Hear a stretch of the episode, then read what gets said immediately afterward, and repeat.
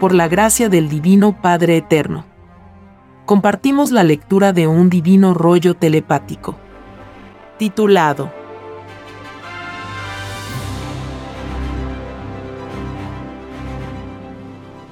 En la prueba de la vida surgió la influencia del propio sistema de vida sobre el espíritu.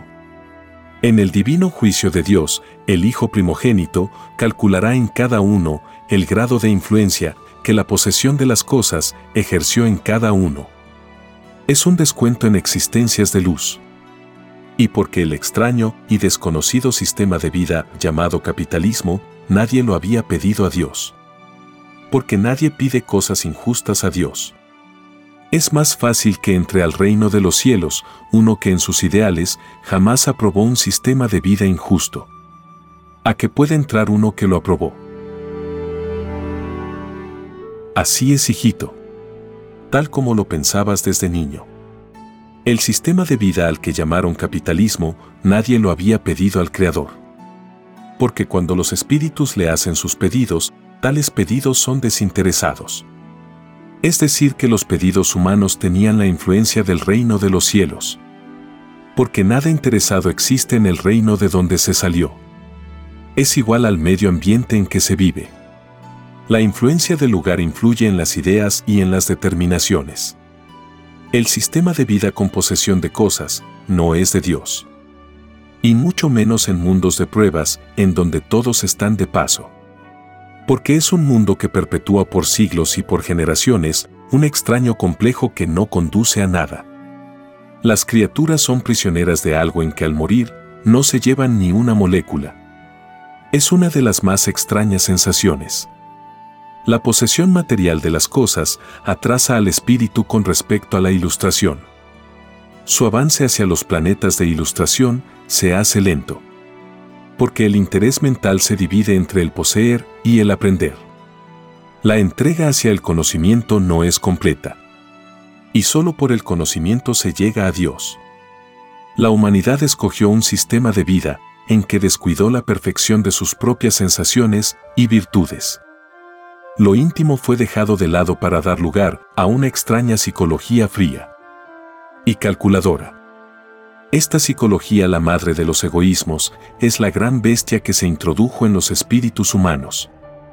Esta bestia a la cual había que oponer resistencia mental se mide en unidad de influencia. Esta medida la dará el Hijo de Dios. Es una medida que toma en cuenta todas las circunstancias del ser durante la prueba de la vida porque cada uno es juzgado según sus obras. Y los primeros que serán llamados a juicio serán las llamadas autoridades, las que estaban a cargo de otros. A todos los individuos que fueron autoridades, más les valdría haber exigido leyes a los ciudadanos en que se tomara en cuenta lo de Dios. Porque el que no lo hizo, sencillamente será considerado un traidor de lo que él mismo prometió en el reino de los cielos. Esto significa, que todo lo que se pidió y se prometió a Dios antes de venir a la vida humana, se exige el haberlo cumplido en el divino juicio de Dios. Esto es lo que significaba la divina ley mandato. ¿Qué decía? Adorarás a tu Dios y Señor por sobre todas las cosas. Por sobre todos los puestos de autoridad que se tuvo en la prueba de la vida. Este divino mandato incluye el todo sobre el todo de sí mismo.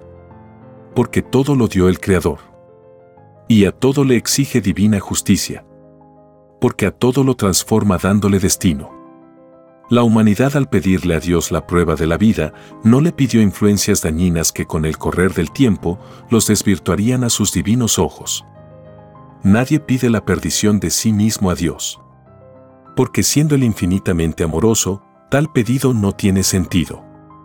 La perdición de tantos seres del extraño sistema de vida llamado capitalismo salió de hombres. No salió de Dios. Por lo tanto los creadores del capitalismo pagan su obra de corrupción. Ellos debieron de haber sabido escoger el sistema de vida. La prueba de la vida consistía en no equivocarse. El término prueba significaba una oportunidad con divino juicio. Las oportunidades se piden a Dios, tal como se le piden las formas de vida. Y es más fácil que entren al reino de los cielos los que consideraron que la vida humana era una prueba. a que puedan entrar los que no lo consideraron así. Porque escrito fue de que todo espíritu es probado en la vida. Los creadores del extraño y desconocido capitalismo no le dieron la debida importancia a la prueba de la vida. El extraño complejo al oro los puso ciegos. Y se entusiasmaron por un extraño y efímero imperio. Producto del extraño complejo al oro. Un complejo en sus individualidades que ni ellos pudieron definir. Era la bestia que se encarnó en ellos. Era la extraña influencia que en el divino juicio de Dios se transformará en bestia. Porque todas las sensaciones del espíritu se materializarán en las leyes vivientes de Dios. Hasta las ideas generadas en la prueba de la vida se materializarán. Lo injusto cuando se materializa se vuelve una monstruosidad. Lo justo se vuelve paraíso. La bestia es originaria de las galaxias de tinieblas en cuyos mundos sus criaturas no han logrado aún superar la etapa del complejo de la posesión. Para lograr tal desprendimiento, es que los espíritus que desean avanzar piden a Dios una oportunidad. Piden una prueba de vida. Porque para aspirar a los divinos premios de Dios hay que planear perfección en sí mismo. Y hacerse cargo de tal perfección. Lo salido de sí mismo es el más grande mérito delante de Dios. El que en nada se esfuerza, nada gana. Es más fácil que entre al reino de los cielos uno que conoció el esfuerzo en la prueba de la vida, a que pueda entrar uno que no lo conoció. Todo el esfuerzo del llamado capitalismo es esfuerzo dividido. Porque sus creadores no concibieron la unificación del planeta. La prueba de la vida consistía en unificarlo. El extraño complejo traído de lejanas galaxias se los impidió volvieron a caer en división de sus semejantes. El hecho de que el mundo se haya dividido en naciones, creencias y el sometimiento a leyes desiguales. Muchos dijeron durante la prueba de la vida que era imposible unificar a la humanidad. Los que así dijeron, ellos mismos hicieron lo imposible por no entrar al reino de los cielos. Ellos no representaban lo más evolucionado del género humano. Y debieron darse cuenta de ello antes de lanzar la primera piedra de pesimismo. Porque estos seres maldecirán el haber tenido boca. Ellos habían pedido boca para unificar planetas y ganárselos para la luz. Porque ellos ya sabían de la división de Satanás en el reino de los cielos. La prueba de la vida consistía en no caer en pesimismo. Porque se había venido a la vida a medir las propias capacidades. Se había venido a expandirlas. Nadie vino a detenerse ni nadie vino a hacer el papel de retrógrado. La extraña división salida de la bestia desvirtuó el carácter humano. Lo hizo mundano por comodidad. Las ideas humanas generadas segundo por segundo no ganaban cielos. Ni ganaban existencias de luz. Lo único que ganaban era división. Segundo por segundo, la humanidad de la bestia ganó lo que no era del reino de los cielos ganó tinieblas que alejan a la criatura del reino de Dios. La caída o alejamiento del reino de Dios ocurría segundo por segundo. Y por cada segundo se perdía una existencia de luz. Porque lo de Dios no tiene límites. La extraña influencia que el oro ejerció en los seres humanos fue un extraño magnetismo que quedó escrito en el áurea humana. El descuento que los influenciados tendrán será por segundos en que por cada segundo de extraña influencia del oro vivido equivale a perder una existencia de luz. Esto significa que la humanidad no debió de aceptar jamás el extraño sistema de vida llamado capitalismo. No debió de aceptar jamás un sistema de vida basado en leyes desiguales. No debió de aceptar una forma de injusticia perpetua porque ni una molécula de las injusticias que produjo lo desigual queda sin su justicia. El mundo se durmió en lo injusto y no luchó contra él. La prueba de la vida consistía en luchar contra lo injusto en cualquiera de sus manifestaciones, incluyendo al propio sistema de vida. El Hijo de Dios dio el primer ejemplo en el mundo.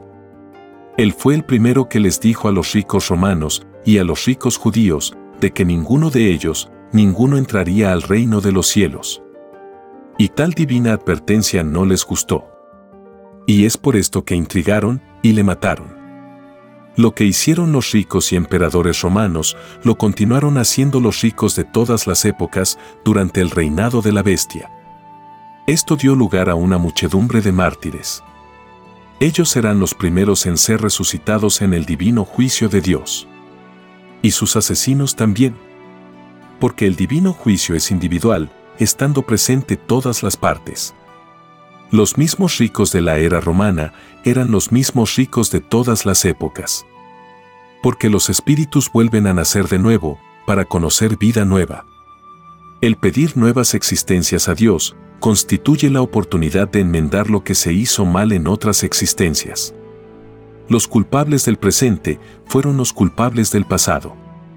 Todos los ricos de la bestia verán sus pasados en la televisión solar del Hijo de Dios. Es por esto es que fue escrito, todo ojo verá. Verán sus pasadas existencias y verán la gloria y majestad del Hijo de Dios. Verán cómo manda a los elementos del planeta y los que son fuera del planeta. La prueba de la vida consistía en crear un sistema de vida justo y en no hacer sufrir a nadie. Pero para tragedia de los seres humanos, los que se abocaron en crear el sistema de vida por todos conocidos, no principiaron por estudiarse ellos mismos. No se conocieron a sí mismo. Proyectaron un sistema de vida en el preciso instante en que la mayoría de sus virtudes dormían. Fueron los iniciadores de un extraño sistema de vida desequilibrado. He aquí la tragedia inicial, que se fue transmitiendo de padre a hijo y de generación en generación. Lo desequilibrado se recibió como herencia y se le legalizó y casi todos prometieron defenderlo con su propia vida. Y para asegurarse, los llamados ricos crearon a las llamadas Fuerzas Armadas. El sentido del amor que ellos poseían estaba basado en lo posesivo. Y no pudieron vencer este extraño complejo, porque jamás nunca se estudiaron a sí mismos. No se interesaron jamás por lo interior de ellos.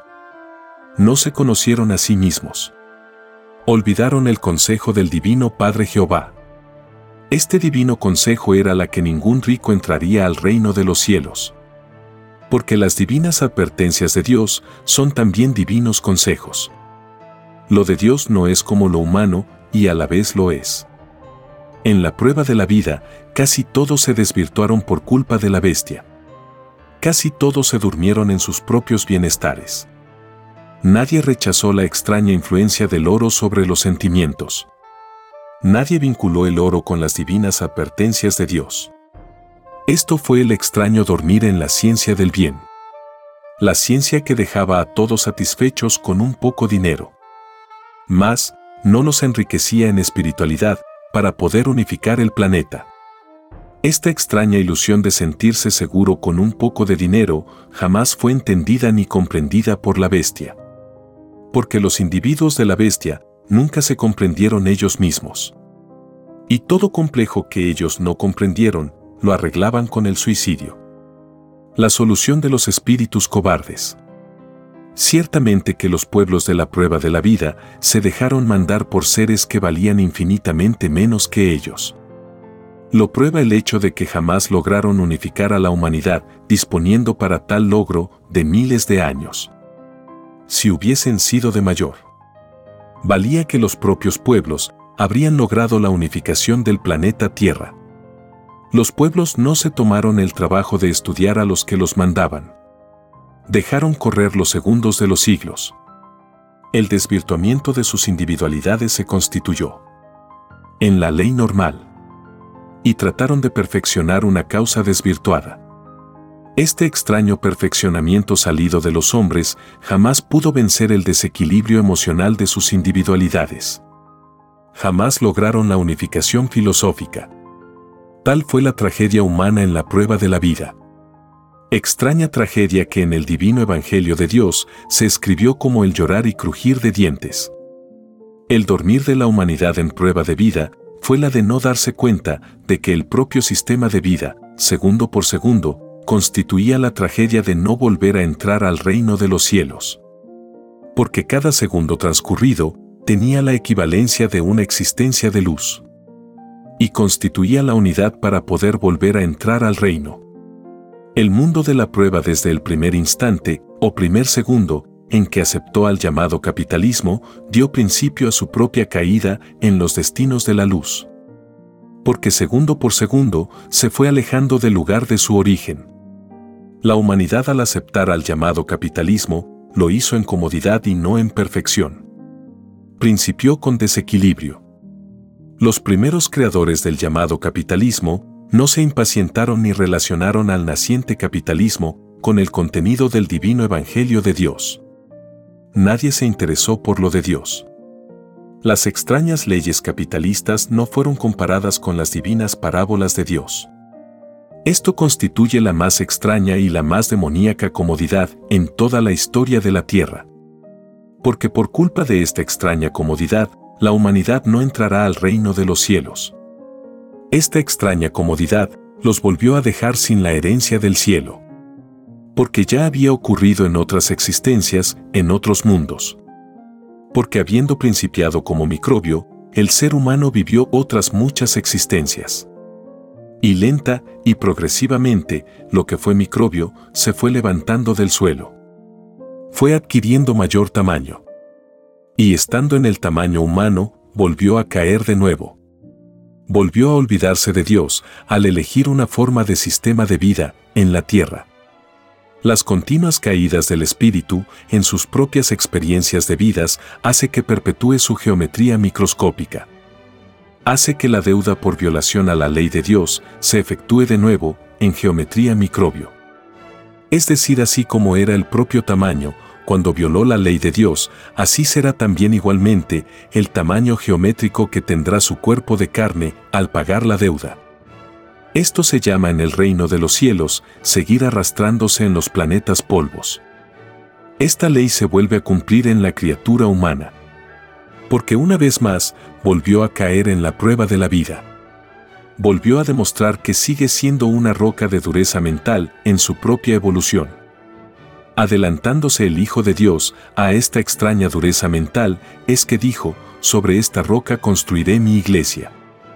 Quiso decir, sobre estos duros para entender, los probaré en una forma de fe que ellos mismos elegirán. Porque el Hijo de Dios siempre respetó el libre albedrío de la criatura. Es así que su divina doctrina en nada perjudicó al libre albedrío humano. Al contrario, le indicó lo que más le convenía para acercarse a Dios. Lo que sucedió fue toda una tragedia. Porque la bestia dio al mundo un extraño libertinaje en que nunca se pusieron de acuerdo con respecto al único Dios viviente. Este extraño desacuerdo cumplió ley expansiva. Es decir, que se transmitió de generación en generación y de padre a hijo. La dispersión mental se convirtió en lo legal. El desvirtuamiento de cada uno se hizo a través de un extraño dormir. Es por esto es que fue escrito, todo espíritu duerme. La extraña obra de la bestia dejó sin unidad al mundo de la prueba. La bestia descubrió que manteniendo la división entre las criaturas humanas lograba inmensas ganancias. Con un mundo unificado, no ganaba nada. Su extraño lema era, divide y reinarás la bestia era el mismo demonio. Porque antes que surgiera la bestia, ya se había escrito eternidades de tiempo atrás, de que solo Satanás divide. El mundo de la prueba en su extraño dormir de siglos no comparó esta divina parábola con el reinado del llamado capitalismo. Los seres humanos no aplicaron el contenido de las divinas escrituras de Dios a su propio sistema de vida. Si lo hubiesen aplicado, otra sería la historia de la Tierra porque todos los derechos humanos están contenidos en las enseñanzas de las divinas parábolas de Dios. Por siglos lo han estado. Y por ellos, el Hijo de Dios juzgará los derechos que los hombres se dieron en la prueba de la vida a través de las leyes humanas. Y es más fácil que tenga derechos en el divino juicio de Dios uno que defendió sus derechos en la prueba de la vida. A que los tenga uno que no los defendió. Y los que persiguieron a los derechos, más les valdría no haber pedido la prueba de la vida humana. Porque de ellos se hará tal escarmiento en el llorar y crujir de dientes que ellos mismos maldecirán la propia vida humana. El castigo de los que persiguieron los derechos pedidos en el reino de los cielos será llamado juicio a los jinetes del Apocalipsis. Porque tales individuos pertenecían a las llamadas Fuerzas Armadas que surgieron durante el extraño reinado de la bestia. Se les llamará jinetes del Apocalipsis porque ellos mismos se habían creado sus propios Apocalipsis. Ellos mismos se apocaron. Y no habrá para ellos ni una molécula de misericordia porque ellos no la tuvieron.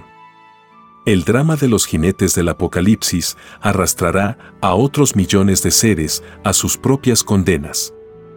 Serán aquellos que aplaudían a los jinetes del Apocalipsis. Serán los que aplaudían a los que se habían tentado en el uso de la fuerza. Los dormidos de la vida no sabían a quienes aplaudían.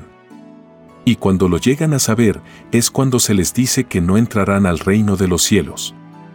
La prueba de la vida consistía en descubrir el mal. No consistía en aplaudirlo ni en alabarlo. Si el planeta Tierra no hubiese conocido a los que se tentaron en el uso de la fuerza, muchas generaciones de seres humanos habrían logrado entrar de nuevo al reino de los cielos.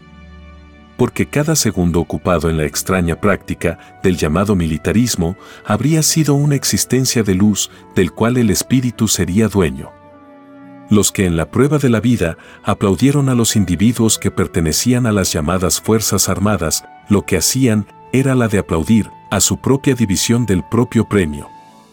Porque no se podía servir a dos señores. No se podía vivir aplaudiendo algo que nunca fue escrito en el divino Evangelio de Dios. Porque el llamado militarismo no es árbol plantado por Dios. Los árboles de Dios son árboles con leyes de amor no son árboles cargados de violencia ni de atropellos. Los que aplaudieron a los individuos de la fuerza aplaudieron a un extraño sistema de vida injusto. Porque a los que aplaudían y proclamaban, pertenecían a un extraño y desconocido sistema de vida que ninguno de la humanidad había pedido a Dios. A los tales, el Hijo primogénito les llamará extraños, y no los reconocerá como hijos de la luz. Es más fácil que el Hijo de Dios reconozca como a hijos de la luz a los que defendieron a la luz durante la prueba de la vida. A los extraños les pesará un infinito el no haberse sacado la extraña indiferencia con que vivieron en la vida. Porque tal indiferencia será considerada como un desprecio a Dios. Y tal desprecio se paga por segundos. Cada segundo de extraña indiferencia equivale a perder una existencia de luz. Esto provocará inmenso llorar y cruir de dientes en millones de indiferentes y de orgullosos. Cuando en un planeta de pruebas, como lo es la Tierra, surge un sistema de vida injusto, sus criaturas que lo viven son saturadas en sus áureas con un magnetismo de tinieblas. Este magnetismo cada uno lo verá en la televisión solar del Hijo de Dios. Es por esto es que fue escrito, todo ojo verá. Todos verán, lo que había dentro de ellos. Y para evitarle cosas desagradables a la criatura humana, es que se dijo y se escribió, conócete a ti mismo. Porque fue la propia criatura en prueba de vida, la que se saturó en su propia áurea al hacer en la vida tal o cual cosa. Y todo lo que se hizo en el llamado capitalismo, absolutamente todo, estaba desvirtuado. Por lo tanto las áureas de los llamados occidentales son áureas desvirtuadas. La única esperanza que quedaba era la de abandonar el sistema de vida capitalista. Es por esto es que fue escrito, Maestro, ¿qué debo hacer para salvarme? Deja tus cosas y lo que más quieres, y sígueme. Esto equivale a decir, si tu sistema de vida está corrompido, déjalo. El término, sígueme, quería decir que en donde hubiesen leyes sanas, allí estaba la divina moral de Cristo. Cada cual tenía la obligación moral en la prueba de la vida de buscarse un ambiente sano para no dividir lo bueno. En el llamado mundo occidental estaba lo peor del género humano. Porque tenían la influencia del oro. Y en donde hay influencia de ambición, surge en forma instantánea la pudrición moral. El propio mundo es testigo de la triste caída de la bestia. Millones de seres presencian, la decadencia de los que se hicieron llamar, en forma indebida, los reyes de la creación. La propia experiencia demuestra todo lo contrario. Ellos fueron reyes de su propia pudrición moral. Y es por esto es que se anunció llorar y crujir de dientes. Porque la moral es la base de toda divina determinación de Dios. La caída de los influenciados por el oro fue inevitable. Porque con siglos de anticipación fue anunciada tal caída. Y aquí estamos frente a lo más extraño. El extraño fenómeno de un olvido, por parte de las generaciones que vinieron a la prueba de la vida. Generaciones enteras, incluso habiendo leído al divino Evangelio de Dios, aplaudieron al capitalismo que había sido sentenciado por Dios. Este extraño fenómeno no lo pudieron explicar los psicólogos de la Tierra. Porque hasta ellos cayeron. En el extraño olvido. Y dentro del olvido, había un extraño desvirtuamiento que atrapó a la criatura humana y ésta legalizó al llamado capitalismo, ensalzándolo como libre.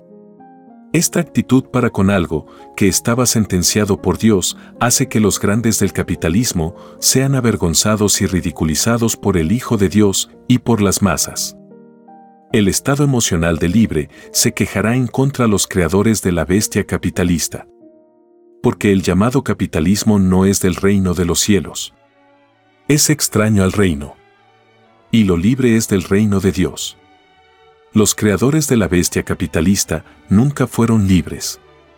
Porque todos eran presos de sus propias pasiones por poseer más que otro. El que nada anhela, por no perjudicar a otro, este sí que es libre. Porque no es prisionero de sus complejos. El drama de la bestia capitalista consistió en que habiendo probado algo ilegal ante Dios, le es quitado lo que probó y se queda con menudo descuento. Porque escrito fue, de que Jehová da y quita. A los llamados ricos les quita el predominio que ejercían sobre otras criaturas. Y los que antes los adulaban, ahora los desprecian. Es decir, que Jehová pone y quita sensaciones en sus criaturas para que se cumplan los pedidos que las propias criaturas le pidieron en el reino de los cielos. Esta ley fue anunciada en la propia Sagrada Escritura, y Jehová Dios puso enojo en Faraón y lo hizo para probarlo y para que se cumpliera la historia salida del propio libre albedrío humano. La divina intervención de Dios es silenciosa. Siempre ha sido así. Porque la propia criatura humana lo pidió a Dios. La humanidad desconocía la intervención invisible de Dios en la tierra. Y lo pidió como una prueba. Esta divina revelación hará llorar a millones de seres, porque en una u otra forma renegaron de Dios, porque no lo veían. Estos seres son los indiferentes para con ellos mismos.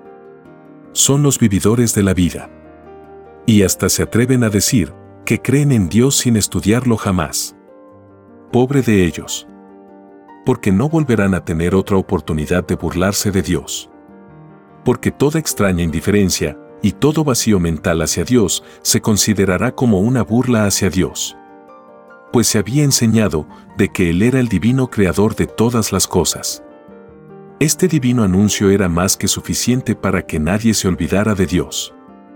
Porque es más fácil que entren al reino de los cielos los que ningún segundo de sus vidas olvidaron a Dios. El drama de los que olvidaron a Dios abarca a muchedumbres de millones de seres, cuyas mentalidades fueron imitadas por seres acomplejados por lo mismo que no entendían. Los llamados religiosos eran miedosos de la verdadera espiritualidad. Ellos temían a lo que era superior, al propio pensar de ellos. Ellos temían la ley común, la única ley que unifica desinteresadamente a los planetas.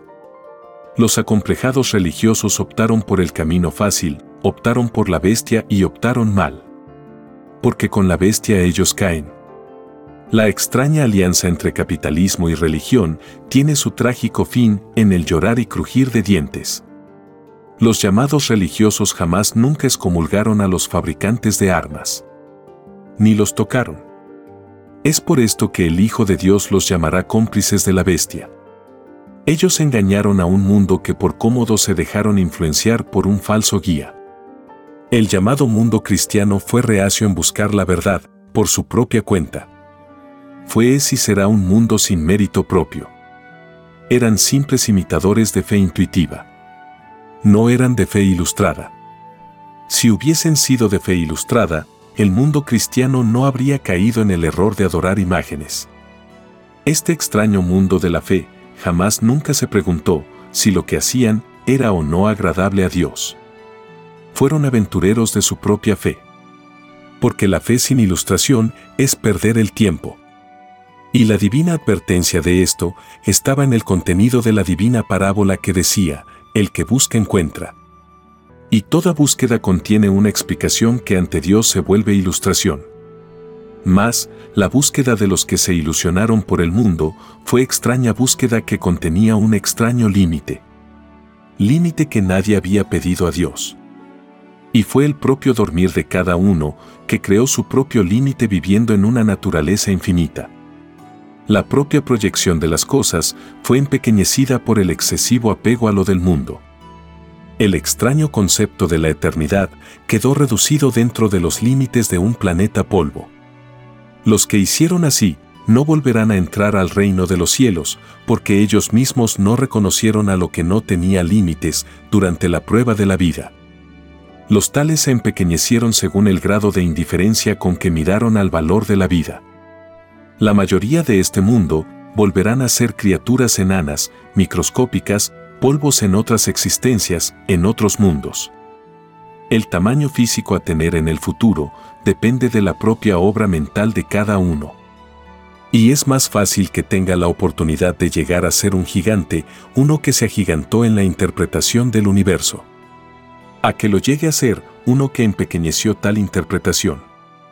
Escrito fue de que todo sería juzgado, según la obra. Lo que el mundo de la prueba no advirtió en este divino mandato fue que el divino juicio era molecular lo molecular correspondía a la palabra humilde del divino Evangelio de Dios. ¿Por qué qué más humilde por su tamaño que una molécula? La deducción de esto estaba también escrita en el divino Evangelio de Dios. Lo humilde y lo pequeño eran por igual divinos mandatos sobre la materia y el espíritu. Porque siendo Dios infinitamente justo, Él y sus divinas leyes son igualitarios. Porque nadie es menos delante de Dios ni la materia ni el espíritu. El que no lo pensó así en la forma de fe que cultivó en la prueba de la vida, cayó en la prueba. Empequeñeció el divino poder de Dios. Falseó lo que no debió de ser falseado. El que cayó poniéndole límites a Dios, no entra al reino de los cielos. La humanidad no debió de haber mirado en menos a nadie, ni a la materia, porque nada era imposible para Dios. A la criatura humana se le advirtió de que Dios todo lo podía.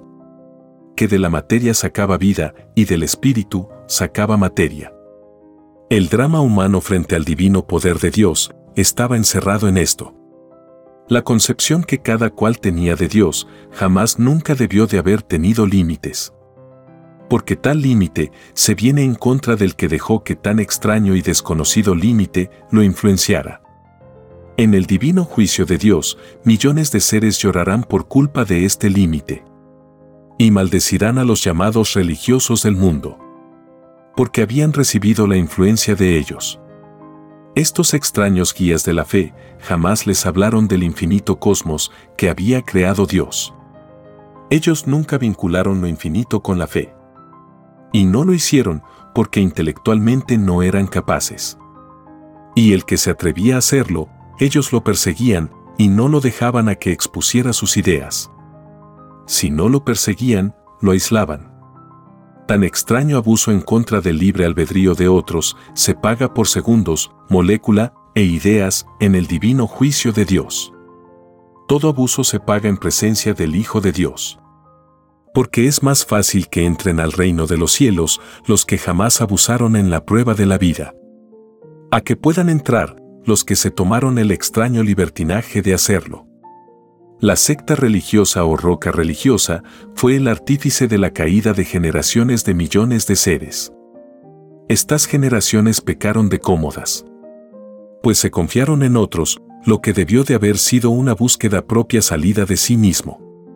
El drama humano descansaba en un reducido grupo de ignorantes que habían interpretado el divino evangelio de Dios según sus conveniencias materiales.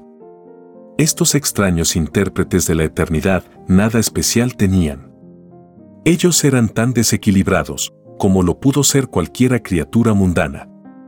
Hasta influenciados por el oro, eran. Pues lanzaron la primera piedra, comerciando con los divinos sacramentos. Y por siglos el mundo no despertaba. Solo despertó con la llegada de la divina revelación del Padre Jehová. Bienaventurados los que despertaron mucho antes de la llegada del Cordero de Dios. Porque ellos volverán a ver la luz. Porque sus esfuerzos por salvar el alma ocurrió durante el tiempo de la prueba de la vida. Ocurrió durante el tiempo de prueba, pedido a Dios. El mayor mérito sucedió durante la vida. Los arrepentidos de última hora tienen menos mérito ante Dios.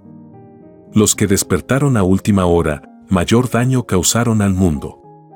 Porque el dormir de ellos duró más. Cada criatura humana al recibir la influencia de la bestia se hizo cómplice de esta. Solo los revolucionarios que lucharon contra ella no son cómplices de la bestia. Y el primer revolucionario que luchó contra la bestia capitalista fue el propio Hijo de Dios. Fueron los burgueses romanos y judíos los que complotaron para que el Hijo de Dios muriera. El hecho de que ningún rico del naciente capitalismo antiguo no entraran al reino de los cielos fue el acabose para ellos.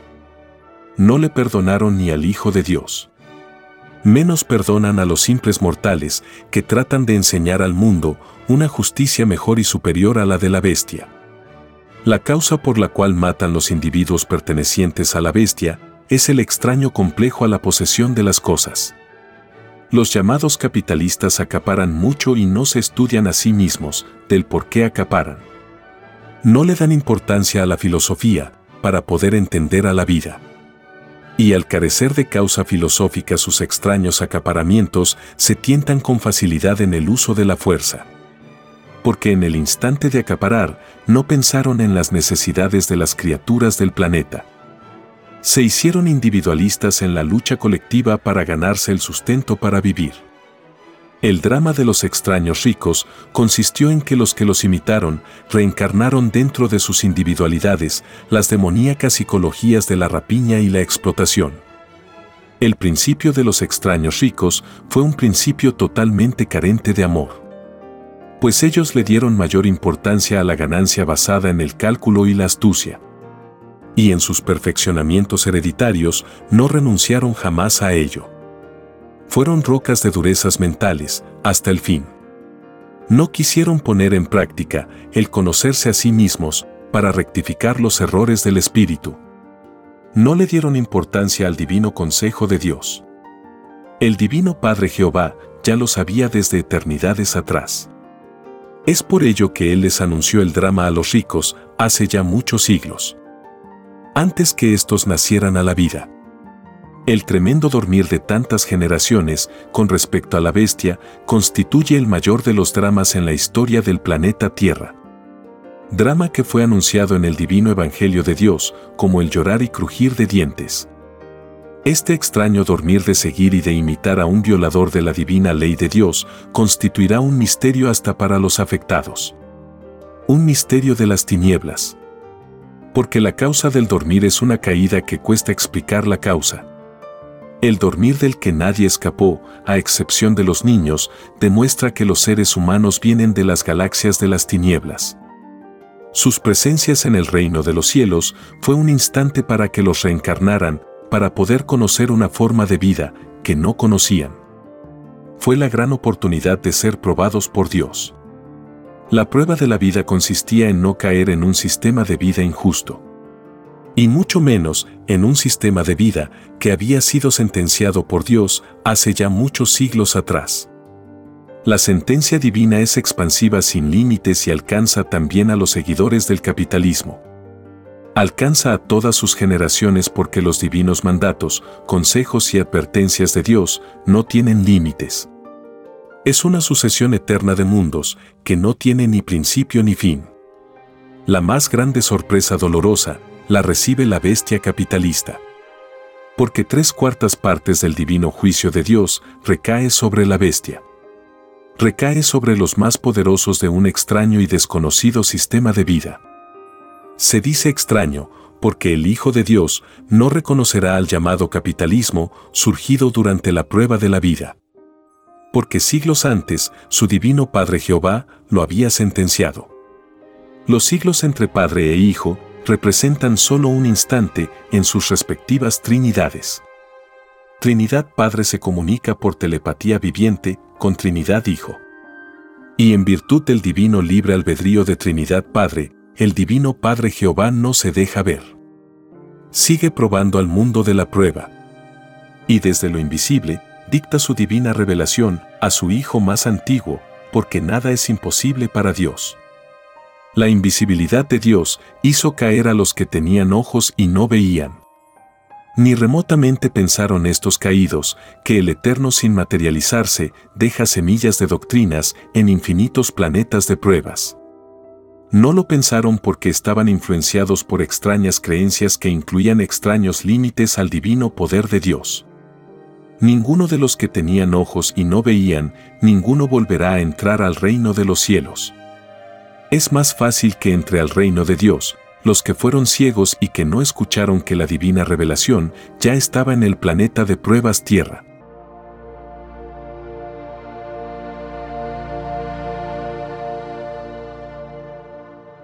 Escrito por el primogénito solar, Alfa y Omega. Hemos completado la lectura de un divino rollo, dictado por escritura telepática, por el Divino Padre Jehová, desde el reino de los cielos y de cualquier punto del infinito universo expansivo pensante. Les estamos muy agradecidos por su atención y si el Divino Creador lo permite, hasta un nuevo episodio.